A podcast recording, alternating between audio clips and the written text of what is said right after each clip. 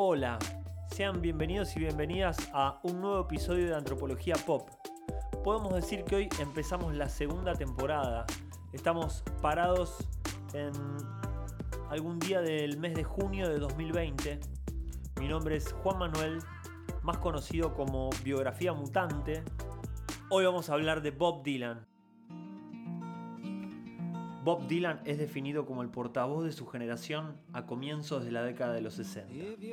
Discos como The Free Willing y Another Side of Bob Dylan lo dan a conocer al mundo como un trovador que narra, en clave folk, el inconformismo de una juventud norteamericana, cansada de la guerra, el racismo y la exclusión. En 1965 asistimos a su primer transformación. En el tradicional Festival de Música Folk de Newport, Dylan sube al escenario acompañado de una banda de blues, con baterías y guitarras eléctricas. Por primera vez, el artista traiciona a su público. Comienza una nueva etapa, la etapa conocida como la de la trilogía de discos Bring It All Back Home, Highway 61 Revisit, ambos editados en 1965, y Blonde on Blonde en 1966. Ese mismo año Bob Dylan tiene un accidente de moto que utilizaría para desaparecer de los escenarios durante 8 años principalmente en la conversación que hoy vamos a tener con mi amigo historiador Juan Manuel Romero, va a estar centrada en ese gran momento de la etapa de Dylan. Nos vamos a enfocar en el momento en que Bob Dylan llega a Nueva York y de la nada se construye a sí mismo y se transforma en lo que habíamos dicho, el portavoz de su generación. Vamos a atravesar esa transformación del Dylan folk al Dylan eléctrico. Vamos a hablar de la trilogía y vamos a pensar un poco desde la antropología y desde la historia Bob Dylan como mito y como hecho histórico. Como siempre vamos a traer herramientas y conceptos de la antropología y también hoy de la historia para poder pensar a Bob Dylan como un fenómeno social, como un emergente también de la época en la que está viviendo y como un artista enigmático que oscila elegantemente entre la construcción de un mito y la elaboración de una mentira.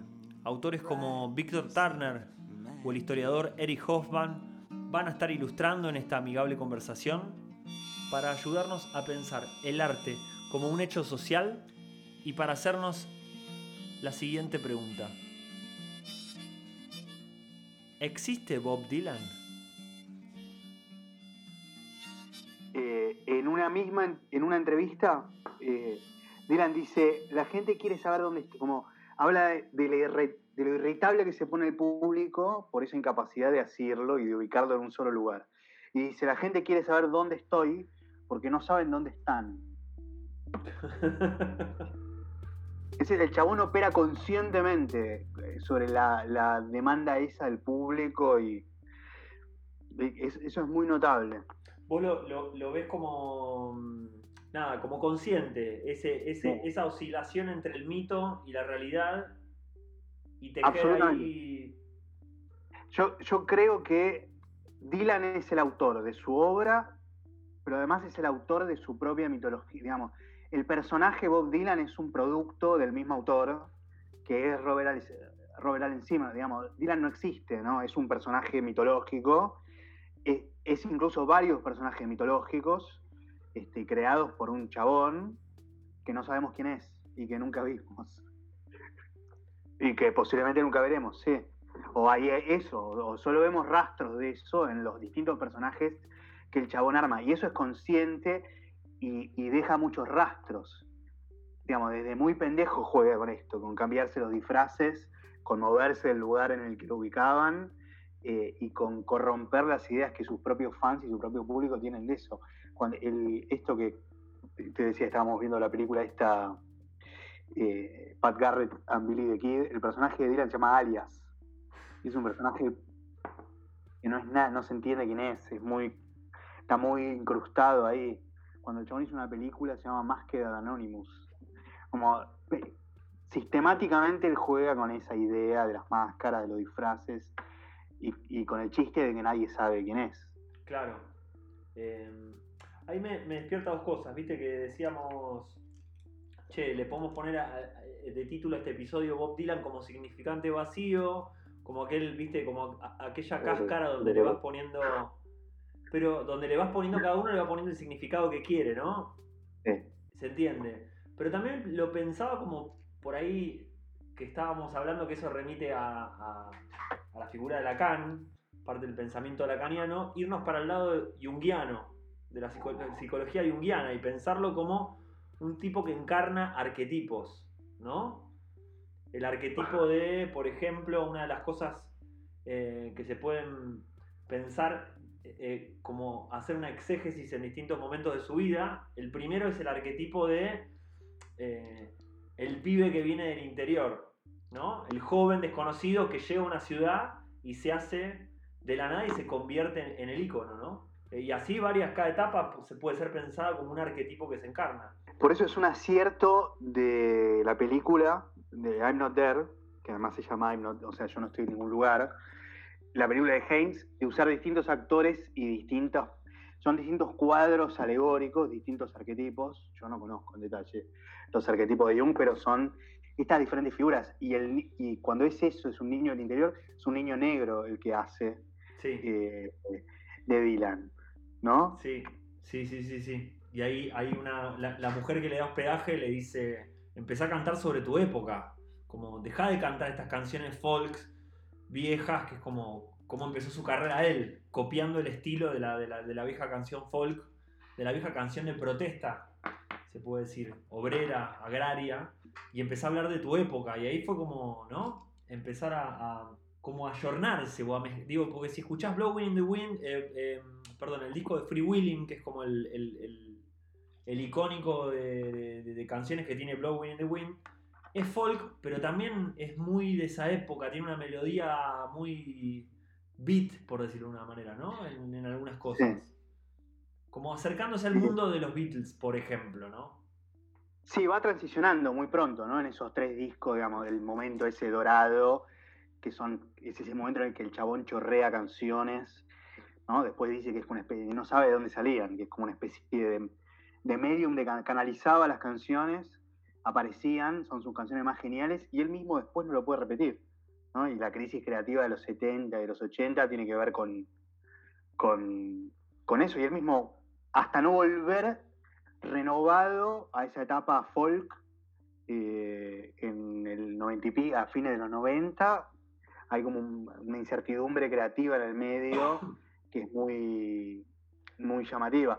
Yo creo que ahí lo que vos decís, esto de que son canciones del pasado, pero a la vez sintonizan con la época, me parece que es, parte del, poder de esa primera etapa, ¿no? que remite a la, cultura folk, ¿no? esta idea del folclore, vos en el podcast ¿no? hablaste de folclore en, en, alguno o hablas de estos temas, eh, remite a una idea, digamos, de una cultura tradicional, popular, intocada, que se mantiene en el tiempo, que siempre igual a sí misma, que es el acervo popular de canciones e historias norteamericanas, eh, y a la vez conecta con la época, con Vietnam, con el hipismo, con la cultura del Frente Popular, del PC, que el folclore casi en todos lados hace eso, me parece, en los 60, digo, en América Latina también, en Argentina también, es Atahualpa, Mercedes Sosa.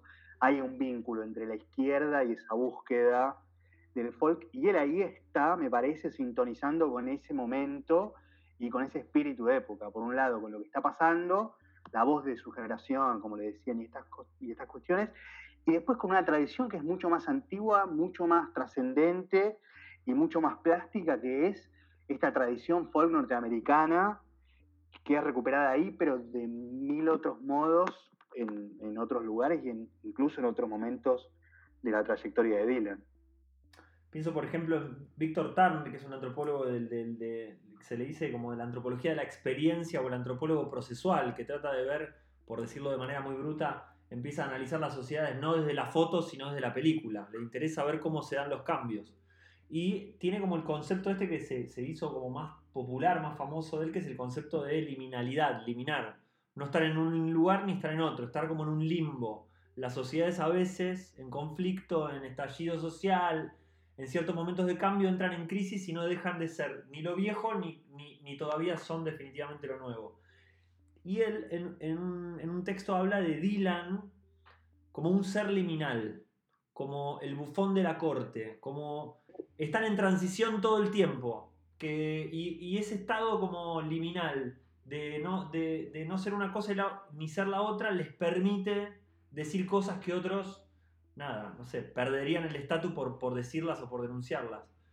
Y ahí tiene eso, ¿no? Como ese juego donde es un artista que tiene como que encarna esta idea de la transición todo el tiempo, cambia de un género a otro, donde, lo, donde puede ser visto como algo admirable, esa capacidad de transformación y de adaptarse al tiempo, pero también como algo eh, que muchos lo ven como eso, che, se desmarca, nos traiciona, ¿no? La idea de, que habíamos, habíamos, hablado hace un tiempo, la idea de, del Judas, que cuando Dylan se electrifica y va y empieza a tocar con banda y va em, de gira a Inglaterra, toca su set eléctrico y el público iba a esperar a ver el portavoz de la generación folk, ¿no? a, escucharlo cantar con sus canciones. Y en uno de esos eh, entretiempos entre canción y canción le gritan Judas. Y ahí se vuelve como icónico, ¿no? el acusarlo de traidor.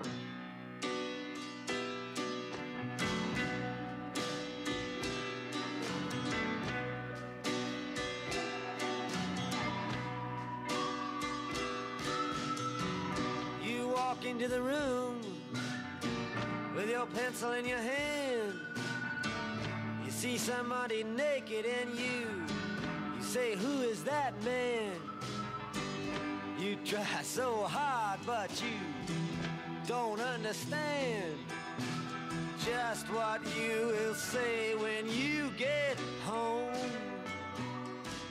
Because something is happening here, but you don't know what it is. do you, Mr. Jones?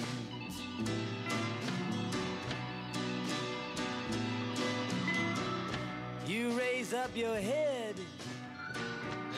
Son, son, son, son varias traiciones a varias cosas distintas, además, ¿no? Digamos, son varios arquetipos. Dijiste, el bufón, ¿no? Sí. Dylan se ubica ahí, es como el, el, el profeta, el Mesías, el falso profeta, el ladrón, el Joker o el, o el Jokerman, son todos, todos esas, esos vestidos y esos arquetipos que va transitando, a veces en una misma etapa. Y a mí me, parece que hay algo también deliberado de esto de traicionar al público y de decepcionarlos. Ah, eh, hablamos también de lo que él hace en los recitales.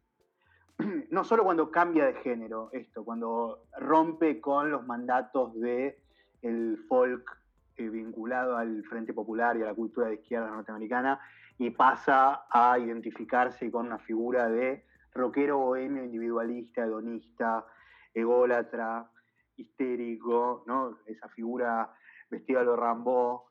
Eh, no solo esa tradición, sino también hoy en los, en los recitales, cuando traiciona sus antiguas canciones y las deforma y las destruye y nadie entiende lo que está haciendo y las toca para que suenen raro a propósito, para que la gente que va a escuchar las canciones que les gustan no las reconozcan y se sientan defraudados.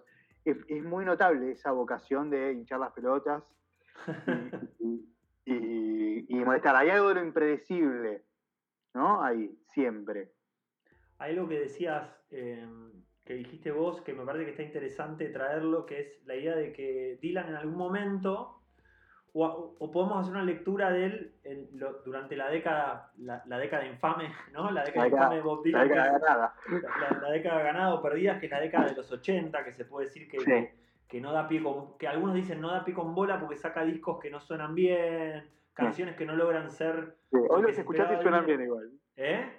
Hoy los escuchás y suenan bien. Claro, ¿eh? pero para ese momento no, era malito, pero también había un interés de él de tocar en vivo. Hay otra como visión de un artista que no le interesa la producción material fonográfica, sino estar todo el tiempo tocando en vivo. Que igual es mentira que no le interesa. Como es mentira como todo lo que dice. Como él dice, a mí no me interesa, dice en una entrevista, no, no me interesa la grabación, es mentira. Digo, produce obsesivamente sus discos, digamos, tiene, me, parece, digamos, parte de las mentiras que dice.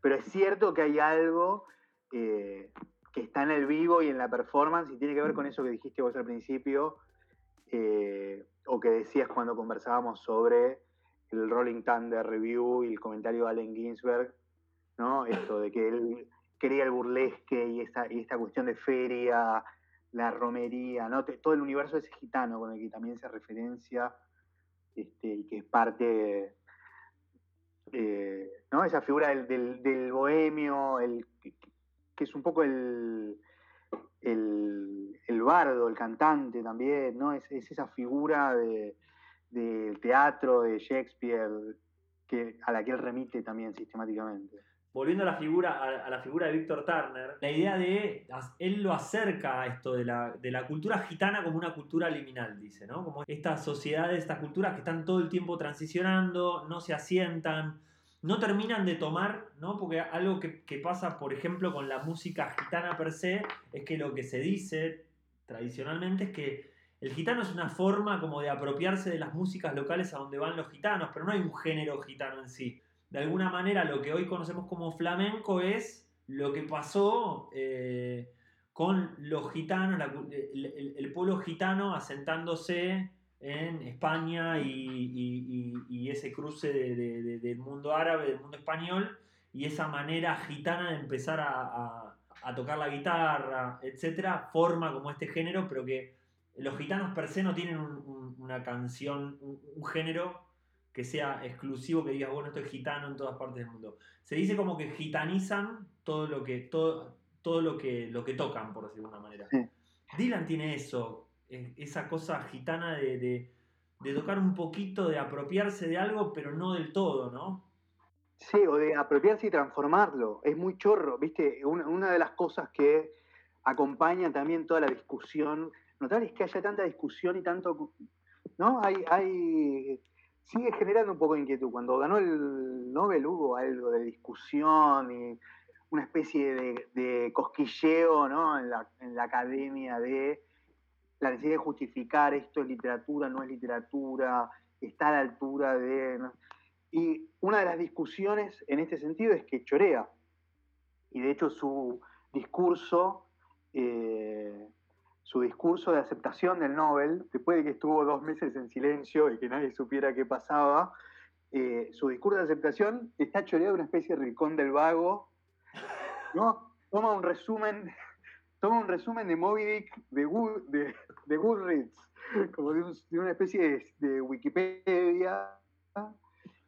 Y, es, muy, es muy curioso porque es muy, es muy bueno el discurso, y es muy autoconsciente en la medida en la que él se ubica perfectamente en, esas discusiones que hay sobre él y en una tradición que lo legitima, pero a la vez trafica cosas como esto, como sacar de Wikipedia resúmenes de las obras que lo están legitimando y se arma una confusión. Yo creo honestamente que todo eso es deliberado.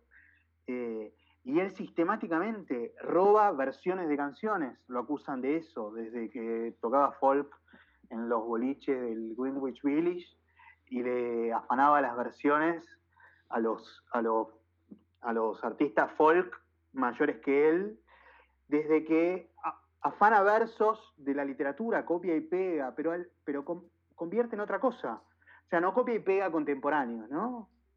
Afanaba cositas por acá y por allá, pero básicamente copia, pega y transforma en algo diferente. Es una cosa que es una técnica de literatura, de hecho, la intertextualidad, y digamos, es algo que es un recurso muy habitual, usas ampliar eh, versos o partecitas de cosas y convertirlas en otra cosa. De vuelta tenemos ahí, pienso en esto, como que es un, como una especie, podemos poner un título, el transicionalista, está todo el tiempo trayendo cosas de otros lados, hablando de la época, y me parece fascinante también cómo, cómo Bob Dylan, por ejemplo, llega a Nueva York, se instala, se transforma en lo que dicen el portavoz de su generación, con estas canciones como urgentes, con el sonido folk, eh, y capta el espíritu de protesta y descontento de las juventudes con la sociedad norteamericana tradicional, este, expansionista, etc. Pero ahí hace un giro en el cual se, desmarca de eso. Y me, parece fascinante porque en uno de los documentales él la sociedad lo miraba como el portavoz, de su, el, portavoz de su generación, un tipo que canta desde la protesta, y él en un momento se desmarca y dice algo tan sutil como, no, yo canto sobre lo que veo, y lo que veo son los underdogs, ¿no? Tipo la gente de la calle, lo que está pasando. Pero yo no necesariamente eh, eh, estoy con eso. simplemente voy cantando lo que veo, ¿no? Y ahí pasa este cambio donde se espera en, el festival de Newport, el festival folk más importante de la época, se espera el Dylan de siempre y, la, gente se encuentra con un Dylan electrificado, como con una banda de blues rock este, eh, que hacen con un, estruendo bárbaro, un quilombo bárbaro, eh, electrificadas, eh, como Dylan acercándose al sonido rock, con lo cual era despreciado por los jóvenes, digamos, intelectuales o los jóvenes de izquierda por ser una música pasatista, vacía, este, etcétera, que, te distrae, digamos, de las causas. Pero ahí para mí, eh, como inaugura otro, otro, otra especie de arquetipo, otra especie de momento que después se replica dentro de la música pop, por decirlo así, que es la, de vuelta la figura de la traición, ¿no? la figura del cambio Pienso, por ejemplo, en, en David Bowie, que todo el tiempo está traicionando y de hecho cuando se narra la primera época glam de David Bowie, de la época de Sea Stardust and the Spider from Mars, todo eso, cuando él corta con eso y se transforma en el Duque Blanco, esta especie de, de cocainómano yuppie de Wall Street que canta canciones pop, también se lo lee como, che, nos cagó, nos dejaron a gamba. Pero ¿qué pasa? Que traicionan a su público, pero se vuelven más grandes, ¿no? ¿Qué es lo que pasa con esa traición? ¿Cómo es que algo que es injusto hace que sean más gigantes de lo que son? Sí.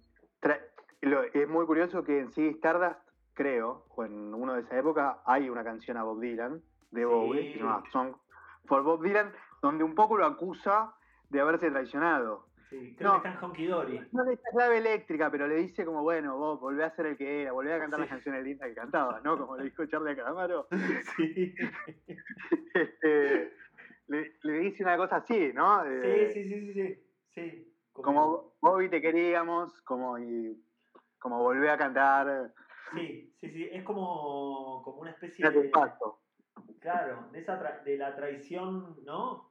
Como que podés ver acá la esto que me parece loco que está bueno, como la sociedad, eh, ¿viste el jugador de fútbol que te gambetea y que está yendo por un lado y después va para el otro? La sociedad cree que este tipo es un representante de la izquierda y de repente lo ven desmarcado, jugando con sus propios intereses y dicen, che, pará, es un monstruo de la derecha. Eh, ¿no? Eh, hay, un, hay un libro que se llama The Dylanologist, que no es sobre Dylan, sino sobre los dilanólogos que no son académicos serios, digamos, Nosotros. sino que son una cosa entre el académico y el fan medio obsesionado, o el estudioso incluso indignado, y analiza versiones muy bizarras de los eh, dilanólogos sobre Dylan. Y hay uno que hace una lectura obsesiva de la autobiografía ficcionada de Dylan, que es Crónicas, que es ficción, invención y falopa, como todo lo que hace Dylan, y que tiene párrafos choreados también, y copy pegue desde Virgilio a Mark Twain. Mezcla cosas, miente, inventa situaciones y lo hace bastante evidente además.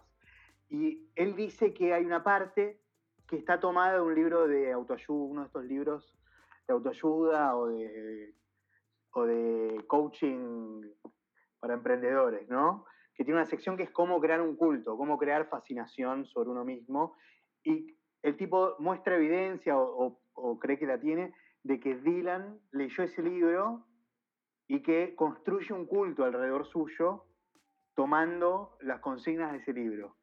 Unas consignas es hay que ser impredecible. O sea, Dylan una especie de, constructor falopa de un personaje eh, a través de este libro. Y el chabón, el que, no ya el, el analista de Chronicles, sino el autor del Dylanólogo, de este libro de Dylanology, compara a Dylan con Kaiser Souse con el, con el personaje de Kevin Spacey eh, en eh, Los sospechosos de siempre. siempre. Sí. O sea, durante toda la película están buscando a un criminal narco súper super malo, con un, con un pelotón de, de, tipos que hacen la investigación, y al final es uno de los que hacía la investigación infiltrado. Sí, hay otra cosa también, es cómo, cómo se construye una figura artística, por lo menos en el siglo XX. Eh, cómo Bob Dylan también trae un poco la idea del artista como... Y acá, acá es polémico y está bueno para hablarlo. Porque el, primer, el primer Bob Dylan, el, joven Bob Dylan, del disco Free Willing hasta que se electrifica, se lo considera el arquetipo, el icono del cantante de protesta, comprometido con las causas de izquierda. Pero cuando vos ves de vuelta, no ves la foto y ves el proceso, ves la película entera, ves la idea del artista como self-made man, como alguien que se construye en base a como al ideario americano del éxito, del lograrse, de hacerse de abajo, el famoso de hacerse de abajo, la idea liberal de construirse uno mismo, con lo cual Bob Dylan dice en Rolling Thunder, en la película, dice una frase que me pareció hermosa, pero dice, la vida no se trata de encontrar algo, ni se trata de encontrarse a sí mismo, se trata de crearse a sí mismo, dice él. Ahora bien, acá es como lo que me parece polémico. Esa creación a sí mismo también tiene mucho de este juego entre el mito y la mentira. Porque trae un poco la idea de, cómo empezamos esta conversación, que era de pensar a Bob Dylan como mito o como hecho histórico. Eh, y la construcción de un mito tiene que ver con algo que excede a la lógica de verdad-mentira, tiene, un, correlato mucho más simbólico que convoca y que cada uno se acerca a eso, lo ve y le, significa algo. Pero como la literatura o la poesía. Claro, pero a la vez hay una vida vivida donde hay mentiras, hay invenciones. Traigo de vuelta el personaje Don Draper de la serie Mad Men, que es una serie que tiene que ver con, con, publicistas en Estados Unidos en la década de los 60 y cómo se construyen, cómo construyen ese imperio de la publicidad y el personaje principal es un tipo que miente sobre quién es.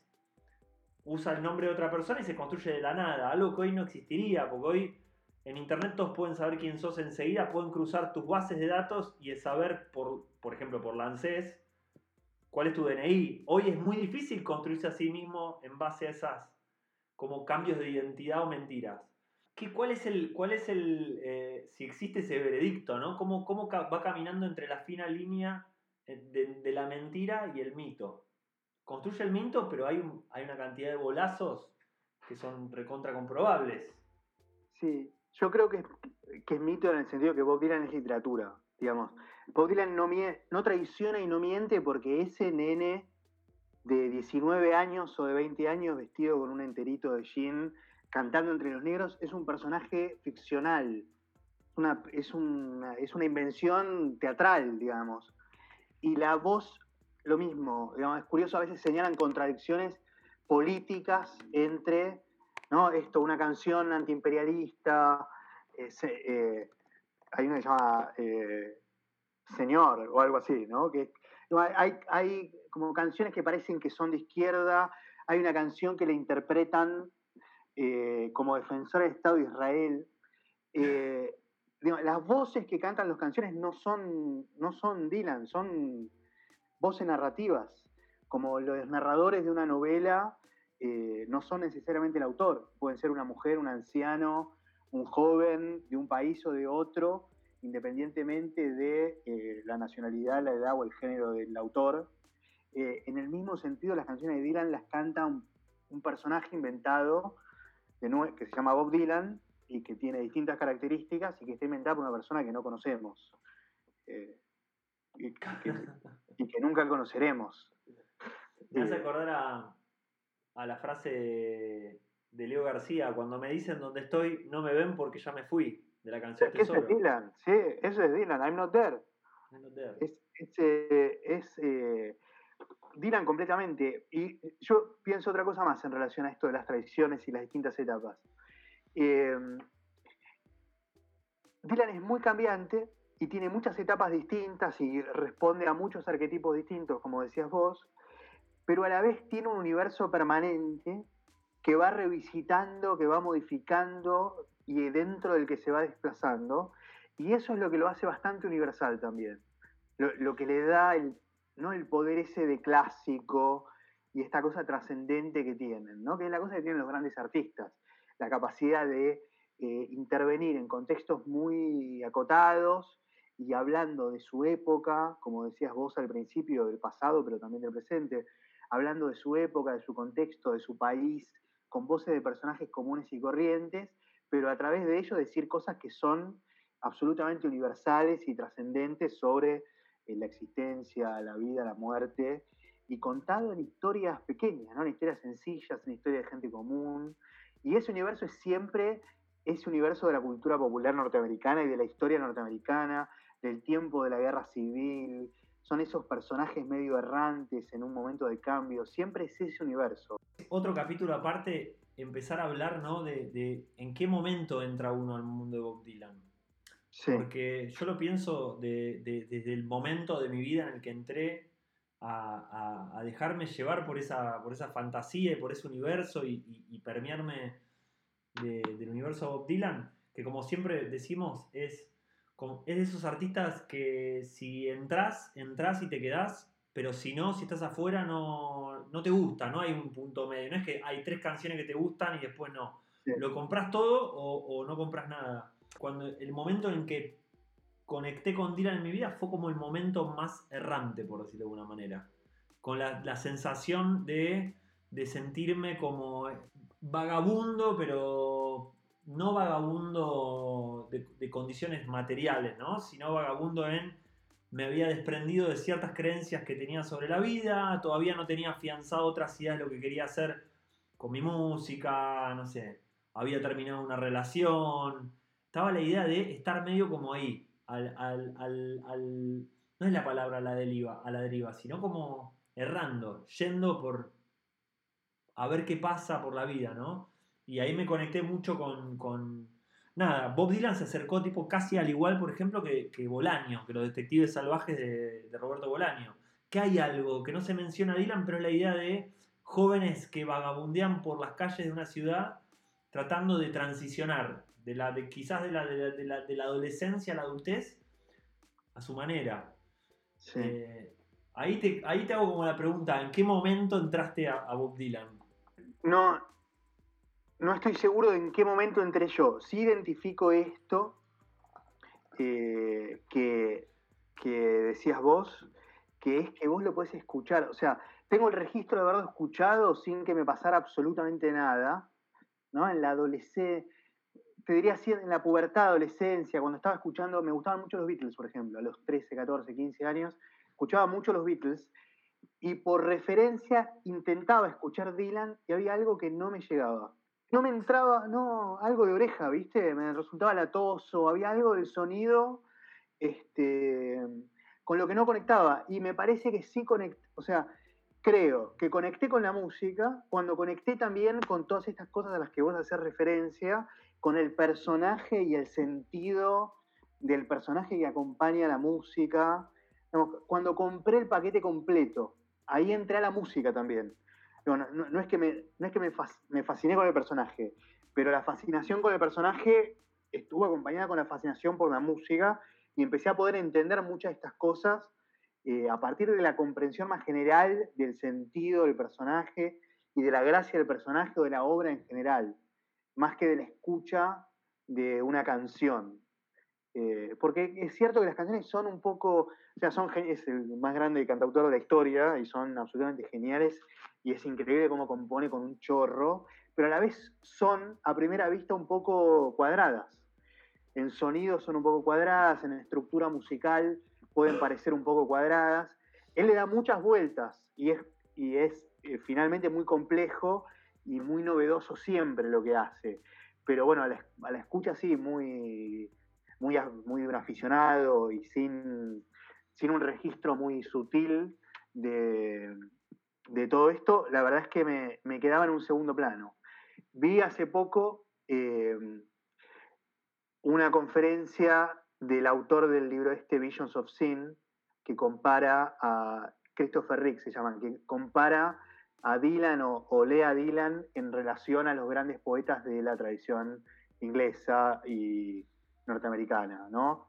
A Keats, T.S. Eliot, digamos, todos esos, William Blake, todas esas grandes figuras y compara eh, la, la poesía o las letras de Dylan con todo eso. Y él dice que entró por primera vez a Dylan eh, en una cena con amigos que dijeron que iban a apagar las iban a apagar las luces y poner una canción, y que ahí por primera vez la escuchó, ¿no? O que primero la entendió, eh, que, se sentó a escuchar y puso la oreja de verdad, y que a partir de eso entró. Y hace este mismo distingo entre eh, escuchar verdaderamente y, bueno, no sé, eh, poner la música que te pase de la... Me, despierta la idea de, que uno, uno escucha desde su propia biografía, como la escucha no solamente obviamente un, acto sensitivo de registro de frecuencias y de organización mental, sino también no solamente como un hecho social, sino como algo como un cruce entre tu biografía, entre lo que te está pasando y lo que está sonando. Y acá traigo la, frase, la frase de, la canción de Smiths, Hang the DJ, cuelguen al DJ. Cuelguen al DJ porque no está hablando de las cosas que me están pasando a mí, ¿no? Eh, creo que la frase no sé si la estoy diciendo tan textual, pero es un poco esa idea, ¿no? Tipo, involucrarme en lo que está pasando, si no, te puedo oír, pero no estoy escuchándote. No estoy escuchando, no estoy el acto de escuchar música, por lo menos como lo entendemos desde el siglo XX hasta ahora, que tiene que ver con eh, empaparte, entender el personaje, creer que el personaje cree ciertas cosas sobre la vida en la cual vos pensás que, que es parecido a vos, y ese momento que, estás, que está transcurriendo en tu vida, que puede ser ¿no? significativo de amor o desamor. Y vuelvo acá a Bob Dylan como un, cantante, un compositor, un artista de las transiciones. No es casual que, por ejemplo, en mi vida y por ahí en la tuya y quizás en la de, la de varios más, aparece Bob Dylan cuando uno está también en ese momento transicional. Es como parece que es un artista, una música para transiciones, por decirlo de alguna manera. En realidad, volviendo al principio, es una música para lo que sea que vos busques ahí. Eh, no, a nosotros nos toca ese espejo. Claro. Eh, conectamos con ese Dylan, digamos, ponemos eso nuestro en el espejo que Dylan nos ofrece. Hay otros que ponían otras cosas.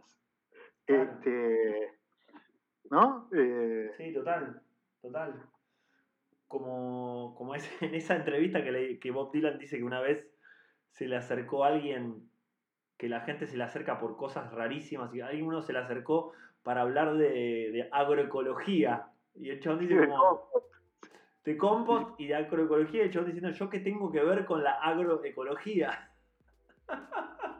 No te puedo decir nada, sí. sí. Es que le deben pasar de verdad, le deben pasar de verdad, igual es o sea, él diseñó ese monstruo. Pero por eso no lo diseña sistemáticamente. No sabemos quién es Bob Dylan. Vos viste las notas esas. Eh, Bob Dylan pone luces de Navidad todos los años con la tasa de desempleo, imitando con las luces de Navidad la tasa de desempleo de ese año de, de Minnesota. ¿En serio? Su mansión aparecen luces navideñas que en el dibujo que hacen tienen la curva de desempleo anual lugar de crecimiento.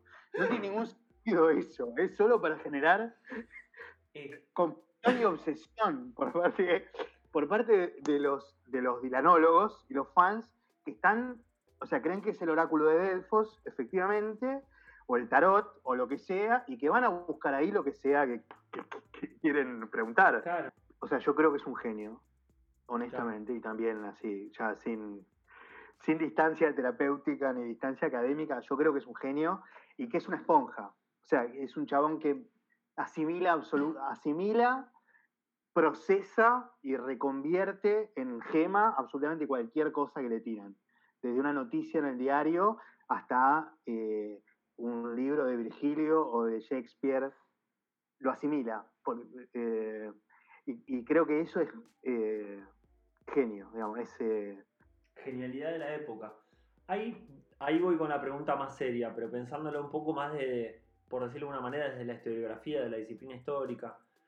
Pero estaba pensando también qué, qué, qué, qué puede, marca la figura de Bob Dylan en el siglo XX. Recién, por ejemplo, lo pensaba en, en bueno, con, en los años 60, ¿no? Con, con los Beatles y Bob Dylan se empieza a construir la idea del rockstar o la idea de la, de la mega estrella, conocida en Argentina, en China, en Estados Unidos, y también empieza a construirse ese, esa especie de artista de vuelta como significante vacío, ¿no? Desde la, mega estrella donde todo el mundo le deposita algo que finalmente no es. Eh, ¿Se puede hacer alguna reflexión de, Bob Dylan hablando de, su época o como un emergente de la época? Sí, es, claro, o sea, es obviamente un emergente de la época y, como lo es, digamos, objeto de estudio histórico puede ser cualquier cosa y más esos referentes sociales y culturales que condensan, son no, no solo un significante en el, en el sentido de la cantidad de gente que los sigue, sino que también son símbolos que condensan un montón de cosas y conflictos de su época. Y vos lo podés usar para hablar no ya de Bob Dylan, sino de la izquierda norteamericana, de la cultura rock, del conflicto racial en Estados Unidos. O sea, si vos fueras un historiador que escribe una historia sobre los 60 en Estados Unidos, sobre cualquier problema, sobre la ciudad de Nueva York, sobre el conflicto racial, sobre el retorno de la cultura folk, sobre Vietnam, sobre Kennedy, no sé, sobre cualquier fenómeno social o político relevante de la época, seguro pasás por Bob Dylan en algún momento y lo usás y es algo que te sirve para pensar el, momento, no tengo duda. Y el rock en sí es un fenómeno eh, histórico.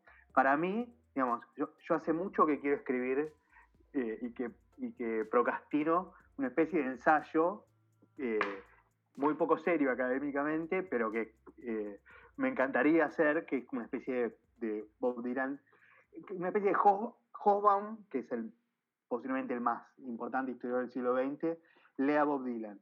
Porque para mí uno de los mejores, eh, no, no sé si uno de los mejores, pero un, un, análisis muy poderoso del lugar de la cultura rock en el siglo XX es el que le da Hobsbawm en Historia del siglo XX, que es uno de los libros de historia más leídos y más difundido, porque es un, un super clásico y es un libro de divulgación además.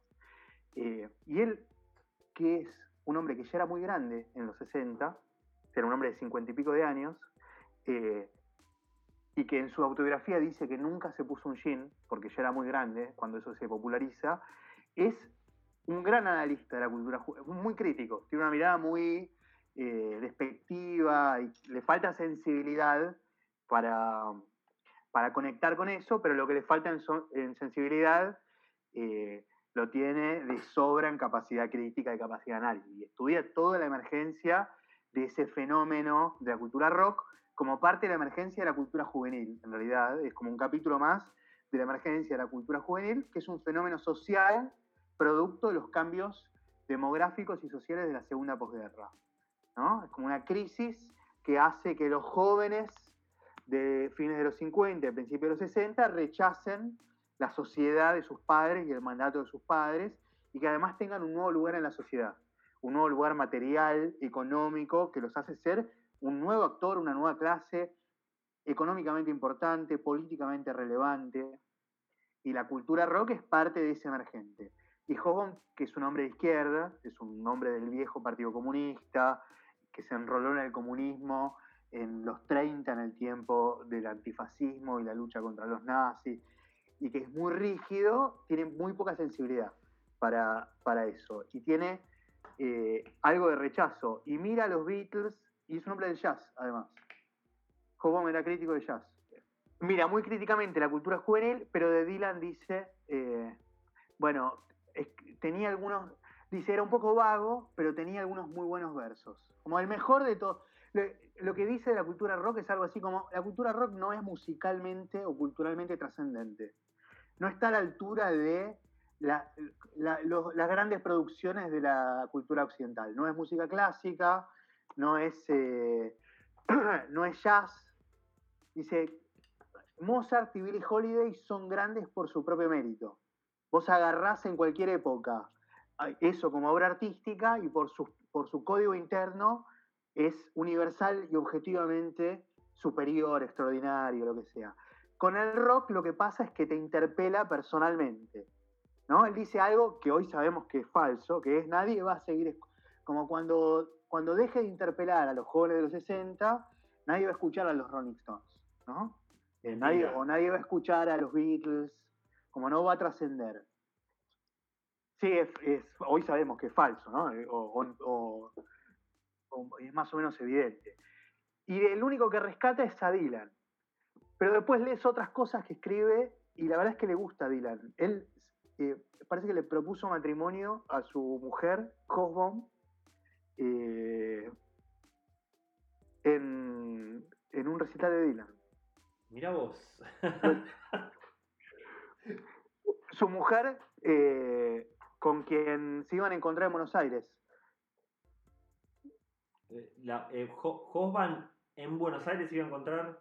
Sí, tiene, mira, ahora no me lo acuerdo bien, pero la hija de Hobsbawm sacó una especie de, de memoria de la madre que se llama Meet Me in Buenos Aires habían quedado cuando la, con el estallido de la guerra. Es hermoso eso. Si pasaba algo, se iban a encontrar en Buenos Aires. Hasta aquí hemos tenido la charla con Juan Manuel Romero sobre Bob Dylan, sobre la construcción mítica y los hechos historiográficos. A continuación, para los que gusten quedarse unos minutos más, hemos compilado unas anécdotas graciosas de Bob Dylan con la cual nos hemos reído muchísimo en la charla y quedan aquí a disposición a modo de epílogo. Mi nombre es Juan Manuel López Manfred, alias Biografía Mutante. Pueden seguirme en mis redes Instagram Biografía Mutante y en Twitter Soy una Biografía. Chau, hasta la próxima. Perdóname, otra cosa maravillosa, Dylan sale disfrazado cuando viaja. Ahora ya es un señor muy mayor, no lo debe ser más. Pero no sé si viste historias se disfraza como los reyes en los cuentos eh, eh, medievales. Se disfraza y, se, mete en el mercado disfrazado a mezclarse con la gente y escuchar lo que dicen. ¿no? Eso es una... O se disfraza o hace decir que se disfraza. Es lo que para el caso da lo mismo, porque la verdad que es difícil de creer. Hay una historia en Buenos Aires sobre que vino, se disfrazó de mujer, se tomó un taxi y se fue a la Federación de Box. Yo no sé si es cierto o si es algo que eh, los prensa de Bob Dylan eh, salen a decir, es imposible saber si es cierto. La gente dice que lo vio o que se lo cruzó. es hermoso, ¿qué fue a ver un, fue a ver un match de box? Fue a, fue a hacer bolsa, se supone. Eso ah. dicen los, mitos urbanos, es hermoso. Si fue verdad, es hermoso. Y si no es verdad, también es hermoso, porque lo inventa él. Hay una, hay una, historia, hay una historia que traigo a colación que, es de, Andrés Calamaro, que le hizo la, que le abrió la gira de él en España en 1998, creo. Eh, dice que, que, nada, que, se le acerca Bob Dylan y le dice, vos sos Andrés Calamaro, hace mucho tiempo que te quería conocer. Y Calamaro dice, y esa fue la mentira más linda que escuché en mi vida. Con lo cual él le regala, Calamaro le regala el, CD de Honestidad Brutal, que es el disco que estaba presentando en ese momento. Estaremos hablando del año 99-2000, entonces no 98. Eh, bueno, dice que cuando, eh, cuando Bob Dylan termina la gira, la última noche en el hotel, a la mañana siguiente, eh, Bob Dylan y su comitiva se fueron y también Andrés Calamaro, como un exégeta dilanólogo fan de Dylan, se metió en la habitación a ver qué, a ver dónde, dónde durmió el mito, el mito viviente. Y dice que la, habitación estaba toda desordenada, no sé qué, y en la mesita de luz estaba el disco de él que se lo había dejado como tirado ahí. Y dice que le partió el alma, ¿no? Pero. qué, tristeza. ¿Sabés que hay un libro así del estilo este, de este que te digo, el de Dylanologist, que es más sobre el fenómeno que genera Dylan que sobre el, el mismo Dylan, eh, que se llama eh, Touch by the Hand of God, Encounters with Bob Dylan. Sí. Un libro hecho con recolección por internet de historias y cartas de historias de fans que tuvieron cruces y encuentros con Dylan. Y oscilan por las cosas más variadas. Desde que contesta muy mal hasta que le manguean entradas por la calle y les cae bien la gente y les da entradas. Y hay una de las historias que la cuenta Nick Cave, que es medio del estilo de esto que contás de Calamaro, que es que estaban en un recital, en una especie de festival de estos grandes, tocaban Dylan y Nick Cave en algún pueblo norteamericano, y se larga una especie de diluvio, se suspende el festival, se inunda todo y quedan varados en los trailers inundados. Lluvia torrencial y ve que se acerca una canoa con un encapuchado. ¿Con un qué? con un encapuchado. Nick Cave, ¿eh? Sí, se acerca una canoa con un encapuchado en el medio de la noche. Estoy inundado, los trailers medio flotando en un lugar perdido y que se extiende una mano fría y con las uñas largas.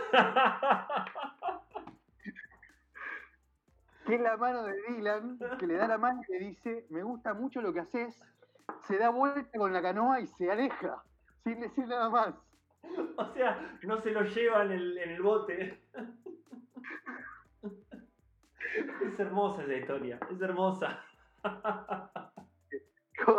Había otra de un fan random cualquiera que eh, se lo encuentra en un hotel para el ascensor y se sube en el ascensor con Dylan y el chabón lo mira y le dice, vos no sabes quién soy, pero yo sé quién sos vos. Dylan para el ascensor, se baja, lo mira y le dice, dejemos que eso siga así ha ha ha ha ha